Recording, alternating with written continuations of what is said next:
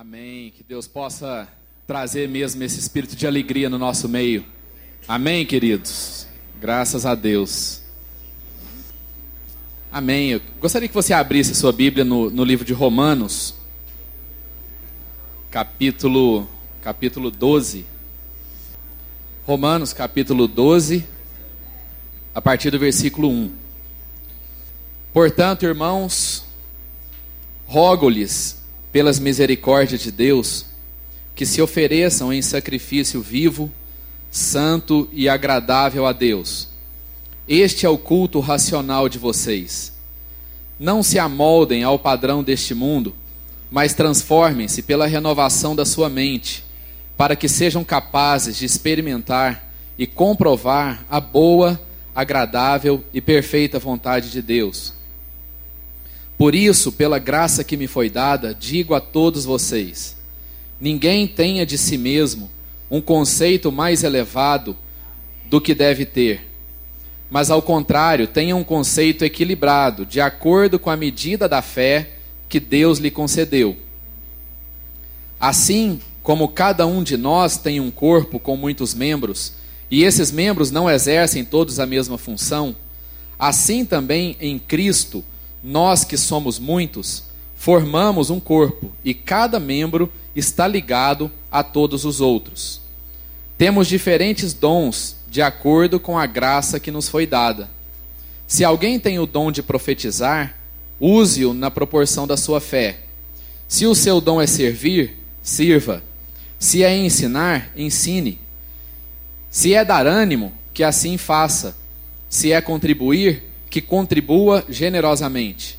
Se é exercer liderança, que a exerça com zelo. Se é mostrar misericórdia, que o faça com alegria. O amor deve ser sincero. Odeiem o que é mal, apeguem-se ao que é bom. Dediquem-se uns aos outros com amor fraternal. Prefiram dar honra aos outros mais do que a si próprios. Nunca lhes falte o zelo Sejam fervorosos no espírito, sirvam ao Senhor.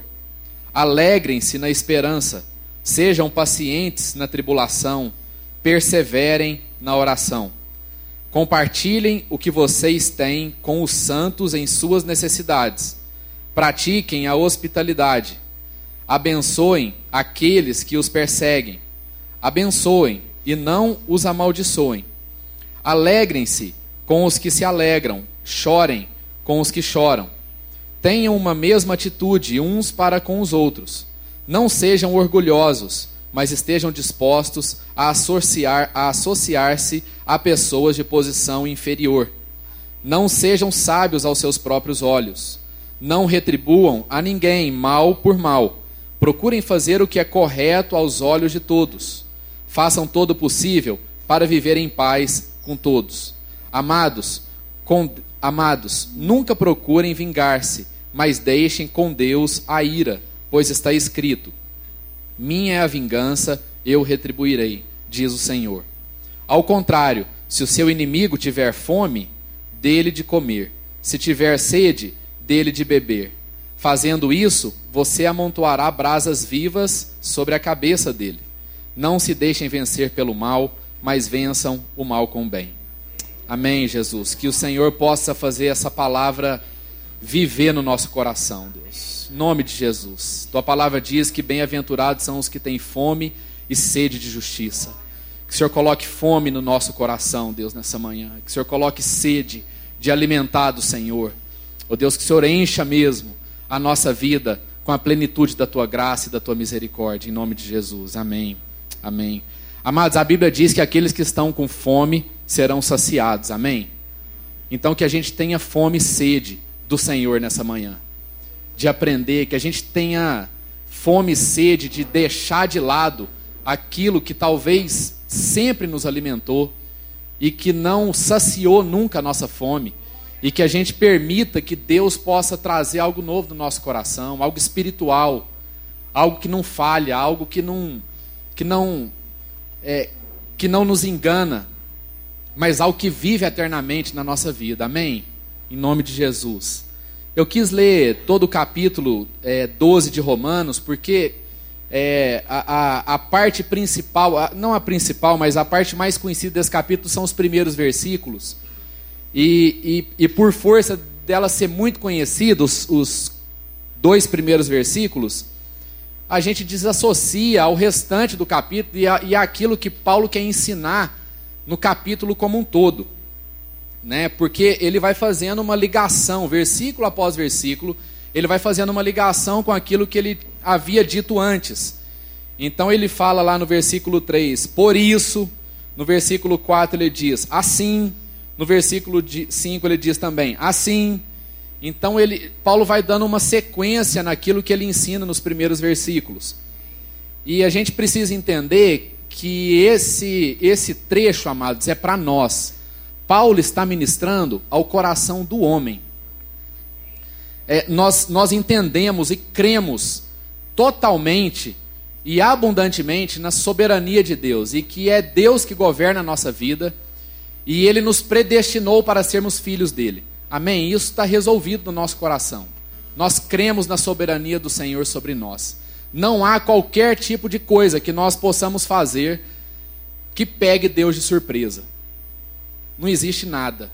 A nossa oração não consegue fazer Deus mudar de ideia, é, porque Deus conhece o nosso coração, Deus conhece o nosso passado, Deus conhece o nosso presente e Deus conhece como é que nós vamos terminar a nossa vida. Mas nem por isso Paulo deixa que o homem se acomode no fato de Deus saber o passado, o presente e o futuro da nossa vida. Porque quando Jesus veio, ele nos chamou a fazer parte desse reino. Então nós não somos pessoas que assistem passivamente Deus fazer a sua obra na vida das pessoas e ao redor da natureza que a gente observa.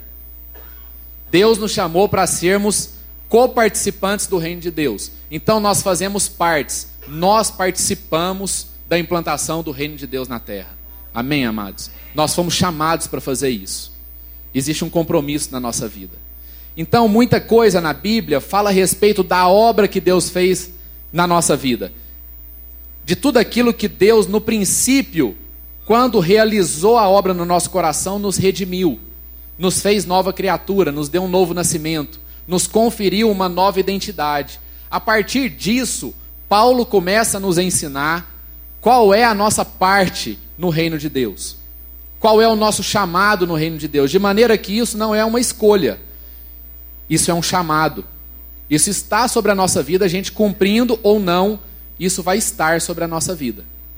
Todos nós aqui temos um potencial e uma capacidade já conferida por Deus para fazer parte da implantação e da, e, da, e da glorificação de Deus aqui na terra. Deus abriu mão de se manifestar através da, da sarça ardente, através da, da brisa, do vento, e passou a se manifestar através do amor entre os homens. Esse é o nosso chamado. Então, Paulo está ministrando aqui ao homem. Paulo não está dizendo a respeito do que Deus já fez por nós. Paulo está dizendo o seguinte: olha, uma vez que nós fomos redimidos, então toda a nossa vida foi redimida. Não foi só a minha condição é, de, de me resolver comigo mesmo que foi redimida. Não. O nosso compromisso também foi redimido. A nossa responsabilidade também foi redimida. E a partir desse novo entendimento e dessa redenção na nossa vida, então eu participo com Deus daquilo que ele está fazendo na terra. Então é nesse contexto que Paulo está dizendo. Então, de maneira que nós não podemos enxergar essa palavra e dizer o seguinte: não, eu ainda não estou pronto para poder praticar isso, Deus precisa fazer algumas coisas no meu coração, porque eu ainda não consigo ter alegria na esperança, eu não consigo ser paciente na tribulação e eu não consigo perseverar na oração. Não. Paulo não está colocando condições para o homem seguir essa palavra. Uma vez que nós fomos redimidos, todos nós podemos e somos chamados a cumprir essa palavra. É uma palavra de ordem. Então Paulo vem e diz assim: Eu rogo a vocês, pelas misericórdias de Deus, que se ofereçam. É, presta atenção, Paulo não está dizendo assim, olha, Deus vai oferecer a vocês em sacrifício vivo. Não. Paulo está dizendo assim: se ofereçam. Paulo está dizendo aqui de uma medida, amados, de decisão, de escolha, de vontade e, acima de tudo, de submissão, por entender que Deus é o nosso Senhor. Então ele diz: Eu rogo a vocês que vocês se ofereçam em sacrifício vivo, santo e agradável a Deus. Paulo não está dizendo a respeito de um sacrifício morto, que era a cultura da época. Então Deus, antes de Jesus Cristo, se agradava da morte de animais. Era um sinal da adoração do homem a Deus. E ali estava envolvido o perdão dos pecados do homem. Paulo diz assim: olha, é, Deus não se agrada mais no sacrifício de cordeiros, porque o cordeiro santo, imaculado, já morreu e já ressuscitou. Então vocês não precisam mais fazer sacrifício de coisas mortas. O que eu chamo vocês a fazer é fazer sacrifício de coisas vivas. Então, a Bíblia não está chamando nenhum de nós aqui para morrer por Deus, para tirar a nossa vida por Deus. Deus não está chamando a gente a nem morrer pelo outro. Dependendo da ocasião, pode até ser. Mas o que Paulo está querendo dizer é o seguinte: Deus quer a sua vida em favor dele. Deus não quer a sua morte. Deus quer a sua vida, Deus quer o seu tempo, Deus quer os seus recursos, Deus quer a sua inteligência, Deus quer a sua capacidade, Deus quer a sua formação em favor do reino de Deus. Isso é ser sacrifício vivo. E ele diz sacrifício santo. Amados, a gente tem uma ideia muito equivocada de santidade, porque a gente acha que santidade é a gente ficar longe daquilo que possa oferecer risco à nossa condição com Deus. E aí muitos de nós procura desenvolver um ambiente santo simplesmente evitando contato com coisas ou pessoas profanas. Nada mais contrário do que o exemplo de Jesus. Porque quando a gente olha como Jesus viveu e com quem Jesus conversou, parece que era esses ambientes que ele trabalhava para estar. No capítulo 3 de João, mostra a conversa de Jesus com uma mulher samaritana, com uma pecadora com uma mulher que vivia para si mesma, com uma mulher que ainda não tinha encontrado o amor de Deus. Ela já estava no quinto marido. E ela não tinha essa consciência. Só que antes de Jesus encontrar com essa mulher, Jesus estava fazendo um percurso de um lugar para o outro. E não era passar por Samaria, não fazia parte do percurso natural de Jesus. E a Bíblia fala que era necessário que Jesus passasse por Samaria. Mas nós precisamos entender que o, o que, que, a, que o nosso relacionamento com as pessoas que precisam de Jesus não é uma alternativa para nós, é necessário. Às vezes não é o caminho natural que nós seguiríamos, mas nós precisamos entender que é necessário. É necessário nós abrirmos mão do nosso tempo, e fazermos uma alça no nosso caminho para poder encontrar alguém que precisa escutar a palavra do amor de Deus. Isso não é uma escolha. A santidade está exatamente em eu ser conforme aquilo que Deus quer que eu seja. E não necessariamente em evitar os piores lugares ou as piores pessoas. Isso é ser, amado, anticristo. Isso é fazer o que Jesus não ensinou a gente para fazer. Porque Jesus encarava esses lugares. Jesus foi o homem que teve contato com os leprosos. Jesus foi o homem que teve contato com as prostitutas. Que eram pessoas naquela época caracterizadas pela, pela imundícia espiritual. Essas pessoas viviam à margem não apenas da sociedade, mas elas viviam à margem do sistema religioso. O sistema religioso desconsiderava essas pessoas. E de uma forma maldita, o sistema religioso em que a gente vive hoje parece que fica incentivando que a gente tenha contato apenas com pessoas que merecem a nossa vida e que merecem a nossa virtude. Ao passo que o sistema religioso deveria nos ensinar a ir para as pessoas que exatamente não merecem as virtudes que estão no nosso coração. Então Deus está nos chamando a ir para as pessoas que não nos merecem. É por isso que está escrito aqui: se o seu inimigo tiver fome, dele de comer. Se ele tiver sede, dele de beber. O chamado de Deus para a nossa vida, amados, é um chamado de santidade, porque a gente crê na nova identidade que Jesus nos conferiu. E de que não há trevas, não há abismo que possa separar a nossa vida do amor de Deus. Não há situação nenhuma que você possa entrar que consiga separar você do amor infinito, soberano e generoso do Senhor Jesus. Porque muitas vezes nós não vamos a esses lugares ou a essas pessoas com essa desculpa da gente perder a santidade. A gente não perde santidade, amados, por conta das pessoas. A gente perde a santidade por conta da nossa própria cobiça e da nossa própria vaidade por conta das escolhas que nós fazemos em nos proteger. Por conta das escolhas que nós fazemos da gente viver sempre num lugar que é cômodo para a nossa vida.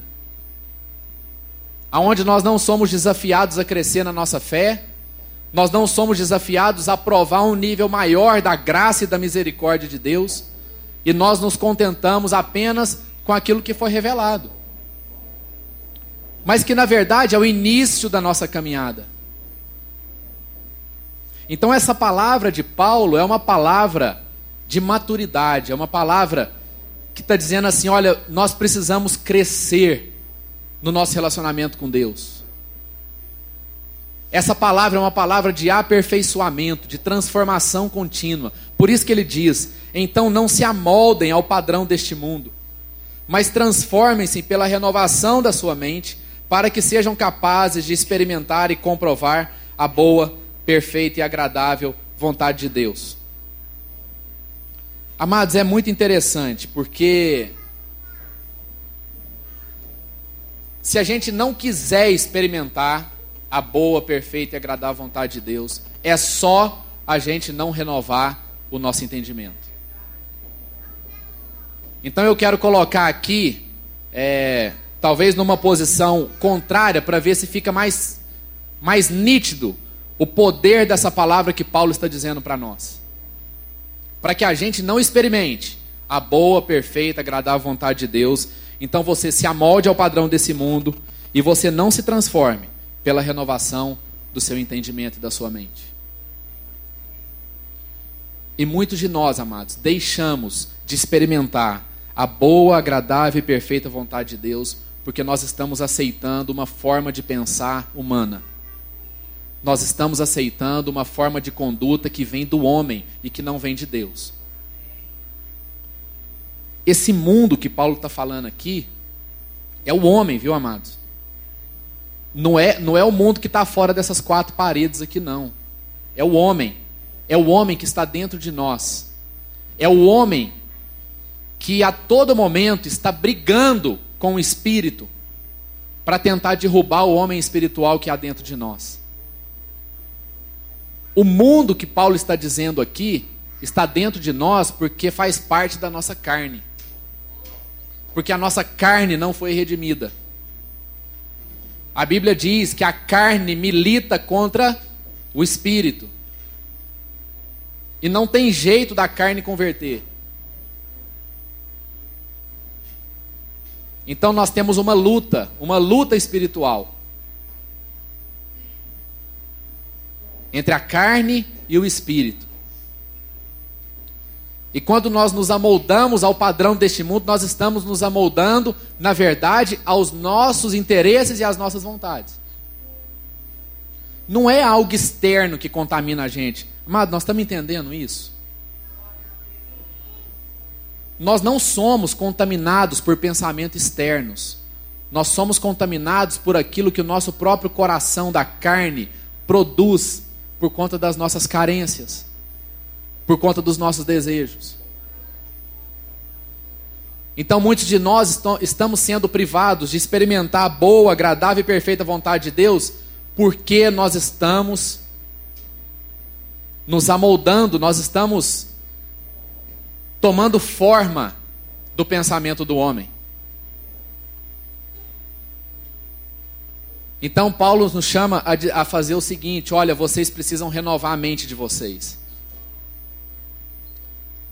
Vocês precisam permitir, se esforcem para isso, sejam diligentes nisso, permitam que a mente de vocês tenha outro tipo de pensamento, um pensamento espiritual, um pensamento do espírito, um pensamento que fala do amor de Deus. para que sejam capazes de experimentar e comprovar a boa, agradável e perfeita vontade de Deus. Nós não fomos chamados, queridos, para a gente viver os dias da nossa vida nos contentando com aquilo que o homem interior diz para nós. O que o homem interior diz para nós não é verdade. A verdade não é essa. Sabe aquela coisa assim que o seu homem interior diz assim, a sua o seu ser interior diz assim, você não é capaz. Não adianta você insistir. Não adianta você tentar de novo. Você já foi por esse caminho, você já machucou por esse caminho. Presta atenção, amado, isso não é verdade. Isso pode ser um fato mas isso não é verdade. Porque isso não está conforme aquilo que o Espírito de Deus disse para nós quando ele nos redimiu. Porque o Senhor Jesus nos redimiu integralmente. E hoje nós podemos todas as coisas naquele que nos fortalece. Deus entregou, amada, essa força para nós porque Ele compartilhou isso conosco. Ele compartilhou isso conosco. Essa força não é para gente, não é para gente ser o primeiro na corrida. Essa força é para gente suportar os piores caminhos. Essa força é para a gente enfrentar situações que a gente não havia conseguido enfrentar quando nós não tínhamos o amor de Deus no nosso coração. É por isso, amados, que a Bíblia fala que Deus transforma ocasiões de trevas em luz. Ele muda as situações na nossa vida, ele converte não apenas a nossa vida, mas ele converte as situações, porque a gente está dentro dessas situações. Então, o chamado de Paulo para nós nessa manhã aqui é um chamado de enfrentamento, é um chamado de diligência, é um chamado de coragem. Não é o chamado como quem espera Deus fazer alguma coisa por ele e esse ambiente se tornar favorável para então a gente começar a agir. Não, amados. Porque Deus já entregou todas as coisas para a nossa vida. Nós não precisamos esperar em Deus entregar nada para nós mais. Porque todas as, no... todas as coisas já nos foram dadas. Na pessoa de Jesus Cristo, Deus não reteu, não reteve absolutamente nada em meu favor e em seu favor. Ele entregou todas as coisas. E Paulo continua e ele diz: Ninguém tenha de si mesmo um conceito mais elevado do que deve ter. Amados, a nossa relação com Deus passa pela avaliação que nós temos de nós mesmos. A Bíblia fala também que nós precisamos amar a nós mesmos. Amai-vos uns aos outros como você ama a si mesmo. Isso faz parte do mandamento lá. Quando os fariseus questionaram Jesus, Jesus responde: Amarás o teu Deus com toda a tua força, com todo o teu entendimento, com toda a tua alma, e ao próximo como a ti mesmo. E amar a si mesmo, amado, é espiritual. Amar a si mesmo não é carnal. Porque nós precisamos entender o amor segundo o que a palavra de Deus diz. E amar a si mesmo é nós não retermos não causarmos obstáculo, não colocar barreira, não colocar obstáculo para que o amor de Deus alcance o nosso coração. A gente deixa de amar a si mesmo quando eu coloco obstáculo para que o amor de Deus alcance a minha vida. E a gente é mestre em fazer isso. A gente é mestre em sabotarmos a nós mesmos. E aí o mandamento ensina o seguinte: então, da mesma forma como você não recusou o amor de Deus, da mesma forma como você amou a si mesmo, a ponto de permitir que o amor de Deus entrasse no seu coração, da mesma forma como você retirou os obstáculos para que esse amor alcançasse a sua vida, então você também não meça esforços e não coloque obstáculos para que o amor de Deus possa alcançar a vida do outro. Então, da mesma forma que você amou a si mesmo, você também ame o seu próximo. Dessa forma, nós vamos experimentar a boa, perfeita e agradável vontade de Deus. Paulo fala aqui de um culto racional. De um culto que, que e aí a gente fica pensando assim, pô, pô, racional é o quê? É raciocinar, é inteligência. Você sabe o que é racional? Racional é algo que faz sentido. Você só consegue encontrar sentido em alguma coisa quando alguma equação fecha na sua cabeça. Então, quando você entende a origem, o propósito, isso começa a fazer sentido. Quando você soma 2 mais 2 e você acha 4, então isso faz sentido. Paulo está dizendo o seguinte: olha, é só através do sacrifício vivo, santo e agradável a Deus, é que o culto de vocês vai fazer sentido. Nós não vamos, amados, conseguir encontrar sentido nos nossos cultos se na nossa vida não tiver sacrifício vivo, santo e agradável a Deus. E esse sacrifício não é para mim, esse sacrifício é para o outro.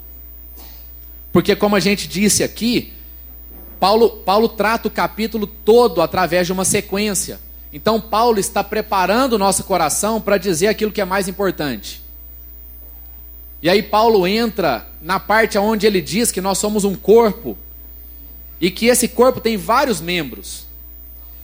E amados, nós precisamos prestar atenção nisso, e isso precisa entrar no nosso coração em nome de Jesus. Paulo não está falando isso aqui para a liderança da igreja. Paulo não está falando isso aqui para pastores, presbíteros e diáconos. Paulo não está falando isso aqui para a instituição igreja. Paulo está falando isso aqui para todos aqueles que creem em Jesus Cristo como nosso Senhor e como Salvador. Paulo está falando isso aqui para nós. Paulo não está falando isso aqui porque o trabalho na igreja estava desorganizado. Paulo não estava falando isso aqui para que a igreja pudesse criar departamentos para trabalhar melhor.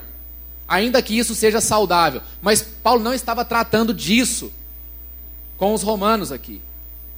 Paulo estava ensinando, amados, aqueles homens e aquelas mulheres a perceberem uns aos outros no corpo. Porque a tendência que o homem tem é a tendência da gente perder o discernimento e a sensibilidade do que que o outro representa na nossa vida. A tendência do homem é fazer com que os outros membros do corpo trabalhem apenas e exclusivamente para ela. Porque direto a gente se queixa que a gente está sendo mal atendido, que a gente não está sendo lembrado, que nós não estamos sendo cuidados direito. Ou pelos irmãos da igreja, ou pelo marido, ou pela esposa, ou pela mãe, ou pelo pai, enfim.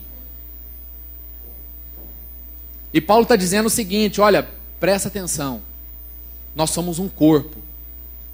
E nós somos todos uns ligados aos outros. E cada um tem um dom. Cada um tem uma virtude especial. Cada um recebeu um pacote personalizado de Deus. E aí Paulo citou alguns exemplos aqui: o de profecia, o de servir, o de ensinar, o de contribuir, o de dar ânimo, o de exercer liderança, o de mostrar misericórdia. Então Paulo está tá, tá, ele está se esforçando para que as pessoas entendam o seguinte: olha, Jesus veio, morreu, ressuscitou e formou um corpo. Jesus formou uma família para ele. E essa família precisa se entender. Essa família precisa servir. Essa família precisa aprender que Jesus não veio para solucionar o meu problema. Jesus veio para solucionar a nossa vida. Jesus não é alguém que resolve problemas, amados. Jesus resolve a nossa vida, porque Ele nos dá um novo coração, Ele nos dá uma nova mente. E os nossos problemas são resolvidos nesse pacote, porque Ele nos entregou um novo coração. Semana passada a gente cantou esse cântico aqui, né? Recebi um novo coração do Pai. É isso que nós recebemos, um novo coração. Nós temos uma nova condição de não precisar mais andar pelos caminhos que nós andávamos. E esse novo caminho que Jesus nos apresenta, e esse novo caminho que nós estamos percorrendo é um caminho, amado, no corpo. É um caminho junto com a família de Deus. É um caminho que não pertence a mim. É um caminho que não pertence única e exclusivamente a você que foi chamado por Deus. Jesus nos colocou num novo e vivo caminho a partir da perspectiva de uma família. De uma família. E Deus quer trazer no nosso coração não apenas os dois primeiros versículos do livro de Romanos. Porque se você renovar o seu entendimento, porque se você se apresentar em sacrifício vivo, santo e agradável a Deus, mas o versículo 3 para frente não for uma consequência da sua vida, isso não vai adiantar de nada. Se isso não fazer com que você tenha um conceito equilibrado a respeito de si mesmo, isso não vai adiantar. Se você não tiver discernimento de que o seu irmão é tanto parte quanto você, de nada isso vai adiantar. Se você não tiver disposição de se associar a pessoas inferiores a você, de nada isso vai adiantar. Se nós não entendermos que nós precisamos alimentar e dar água para o nosso inimigo, de nada isso vai adiantar. A mensagem, amados, que Jesus Cristo traz para nós é uma mensagem de graça. E a mensagem da graça é muito mais exigente do que a mensagem da lei. Seria muito mais fácil a gente estar tá cumprindo a lei que está aqui escrita aqui no Pentateuco e apenas seguir aquilo que Moisés repetiu, porque Deus foi quem falou para ele, seria muito mais fácil. Mas qual foi a grande obra que Deus fez no nosso coração a partir da vida de Jesus Cristo. A grande obra que Deus faz é que ele nos conheceu plenamente e agora Deus não olha mais apenas as nossas obras, mas antes de Deus olhar o que a gente faz, antes de Deus olhar quantas pessoas a gente atendeu no ano, antes de Deus olhar quantas pessoas você deu atenção no ano, antes de olhar quantos reais que a gente direcionou para a igreja, para o gasofilaço da igreja ou para alguma obra social, Deus olha o nosso coração. Deus quer saber o seguinte: com qual motivação você está fazendo isso? Porque se a motivação com a qual você está fazendo isso não incluir o discernimento do corpo e da família de Deus, então não vai adiantar de nada. E eu estou dizendo isso porque é isso que a Bíblia diz. 1 Coríntios 13, Paulo diz o seguinte: Eu posso oferecer o meu corpo para ser queimado, eu posso dar todos os meus recursos e oferecer isso em favor dos pobres. Eu posso ter toda a capacidade de Deus. Deus pode ter derramado todo o dom na minha vida. Eu posso falar a língua dos homens e dos anjos. É dois tipos de língua, não é um só. Eu posso falar dos homens e a dos anjos, mas se eu não tiver amor, de nada isso vai valer. Então, amados, a transformação do nosso entendimento precisa ser a partir da perspectiva de que nós não fomos amados sozinhos. De que Deus é um Deus que amou e que formou uma família para si. E não há nada melhor do que a gente viver em família. O amor de Jesus faz com que o solitário viva em família. E é muito pouco provável, amados, que alguma pessoa aqui não tenha família. Mas é muito provável que tenha pessoas aqui que, mesmo tendo família, não se sentem amadas na família. E essa é a obra que Jesus faz na nossa vida. A obra que Jesus faz é derramar o seu amor sobre a nossa vida, de maneira que nós não somos carentes mais do amor humano de maneira que eu não que eu não coloque sobre a vida dos outros a obrigação de me amar para eu ficar mais bem resolvido. A gente não encontra paz exigindo amor dos outros em nosso favor. A gente só encontra paz quando nós recebemos o amor de Deus no nosso coração e isso testifica que nós fomos amados eternamente.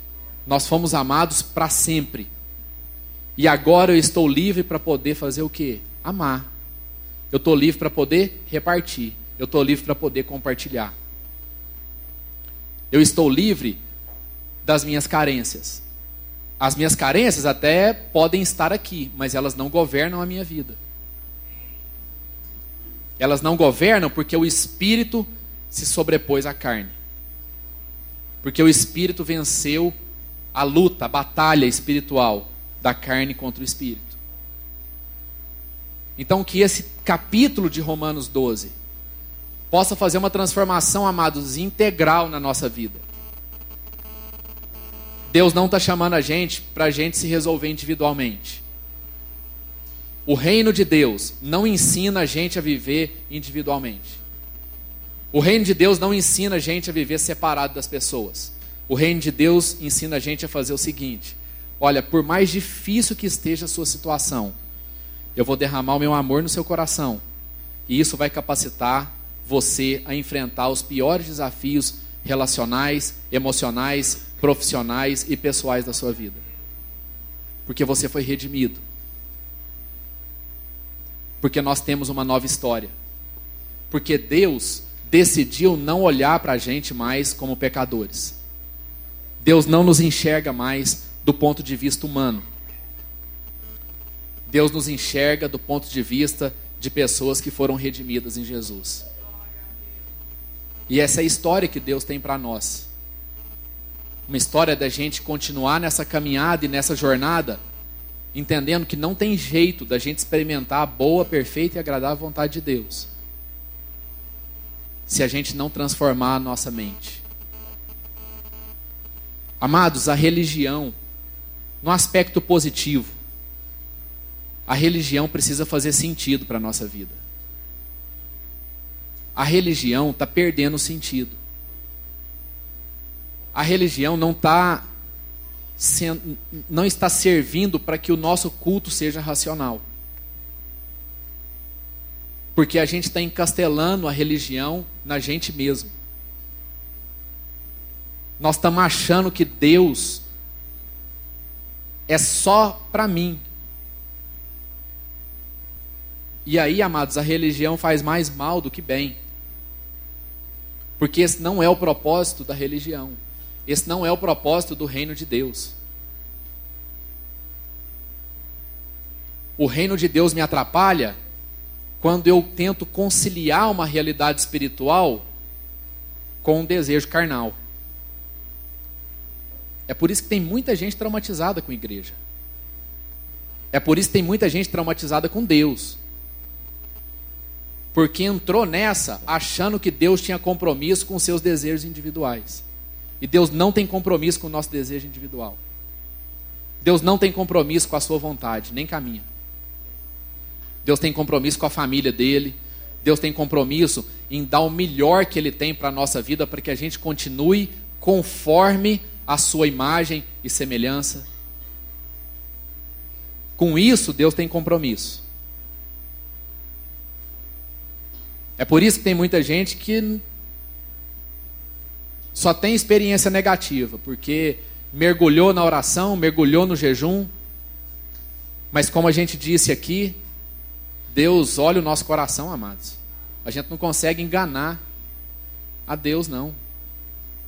E quando Deus viu que essas motivações do nosso coração eram egoístas, Deus, gra graças a Ele, Ele não nos concedeu aquilo que a gente estava pedindo. Porque Deus nos tirou da, das maiores das enrascadas. Então nós precisamos entender que até um não de Deus é um sim. É um sim em nosso favor. É um sim porque Ele nos ama. E o Espírito Santo quer resgatar isso nossa vida nessa manhã. Resgatar e, e, e, e renovar o nosso entendimento. Para que os nossos cultos façam sentido para que os nossos cultos sejam racionais. Não tem sentido nenhum a gente desenvolver uma vida cristã a partir de um ponto de vista egoísta, a partir de um ponto de vista humanista. Não tem sentido nenhum. Muitas vezes o que trouxe a gente para esse lugar, não para esse lugar fechado, mas para o lugar da, da, do amor de Deus, foi sim uma motivação egoísta. Mas como a Lana disse aqui para nós, a gente não consegue dar aquilo que a gente não tem. Então, para que Deus pudesse fazer de nós pessoas que são fonte de água viva, que são sal da terra e luz do mundo, Deus precisava resolver a gente primeiro. E não há nada de mal nisso. Se você tem vindo aqui, se você tem recebido essa mensagem há pouco tempo, é isso mesmo. Se aprofunde nisso, nessa busca, porque Deus vai resolver a sua vida. Mas a partir do momento em que Ele coloca esse amor abundante e misericordioso na sua vida, aí, amados, a gente não consegue mais caminhar sozinho. Aí a gente não consegue mais enxergar as pessoas como pessoas que estão ali para ficar fornecendo coisas para a gente. Aí somos nós que vamos buscar essas pessoas para compartilhar aquilo que nós temos experimentado. Vamos fechar os nossos olhos, a gente queria ter uma palavra de oração. A gente quer meditar por um tempo a respeito de qual tem sido o nosso culto. Como é que a gente tem exercido o amor que ele tem aplicado em nossas vidas? É um amor aonde eu continuo querendo as piores coisas para o meu inimigo? Ou é um amor que, ainda que difícil, extremamente difícil, é um amor que, que me incentiva, que me desafia a dar comida para ele, a levar água para ele, para ele poder matar a sede? Verso 12: Alegrem-se na esperança Sejam pacientes na tribulação, perseverem na oração. Amados, a melhor notícia é de que nós não estamos sozinhos. Como a gente ouviu aqui, o Senhor veio, nos amou e nos entregou uma família e uma família de amigos. E Deus quer colocar amigos na nossa vida. Deus quer colocar amigos. Deus quer que a gente seja amigo das pessoas. Nós fomos chamados para sermos os melhores amigos daquelas pessoas que mais precisam conhecer a realidade do reino de Deus. Você tem se permitido ser amigo de alguém? Você tem se permitido experimentar e comprovar a boa, agradável e perfeita vontade de Deus? Você tem se permitido fazer com que toda a sua relação com Deus tenha sentido para você? Ou isso ainda continua sendo uma coisa separada, uma coisa de domingo, uma coisa de quarta-feira?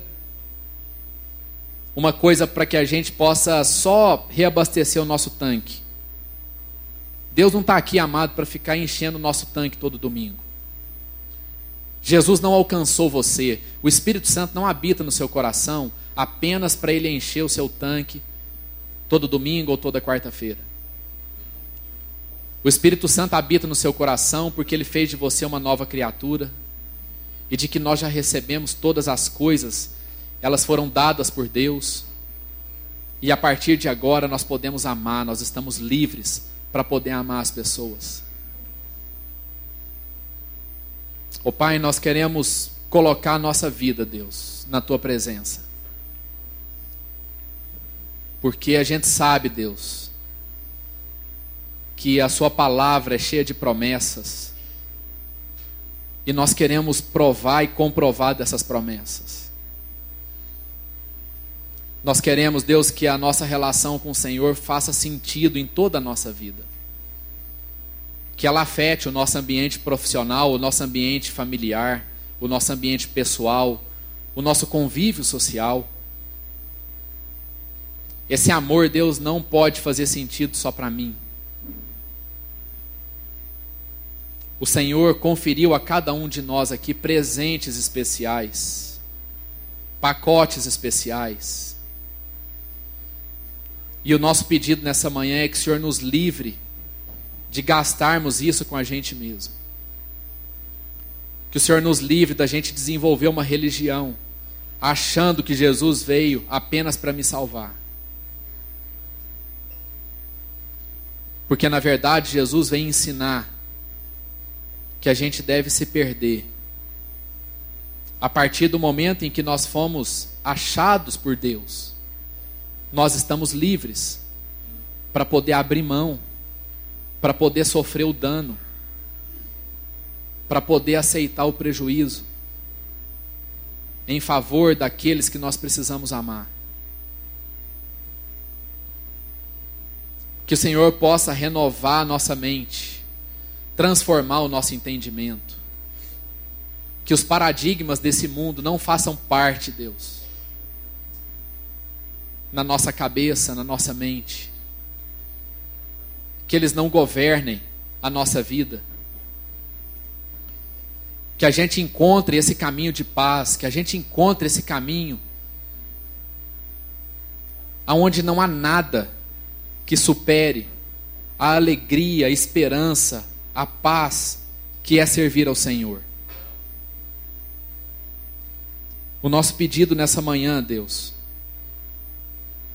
é que a gente seja diligente nisso. Como a gente disse no início. Isso não é uma palavra para aquilo que Deus vai fazer, mas é uma palavra para alguém que já foi capacitado, que já foi redimido, e agora o desafio está sobre nós, está diante de nós. E que a gente se esforce, que a gente trabalhe, porque o reino de Deus, o reino do Senhor é um reino de trabalho.